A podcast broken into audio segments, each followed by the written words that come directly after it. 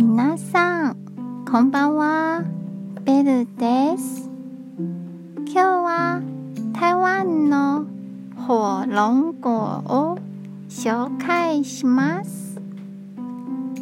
皆さんは食べたことありますか？台湾のいろいろなところで栽培されています。それはサボテンの実です。英語ではドラゴンフルーツと呼ばれる果物です。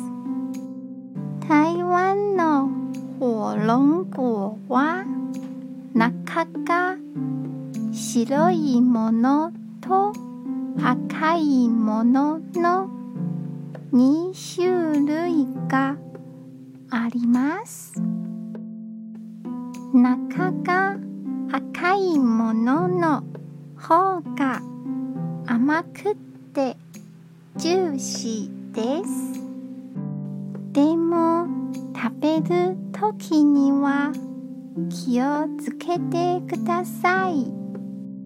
洋服に赤いジュースがつくと大変です。口の中も赤くなりますよ。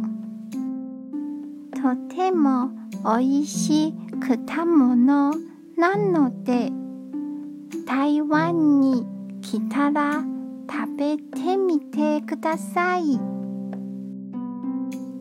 今日も一日お疲れ様でした。ゆっくりお休みくださいね。じゃあ、また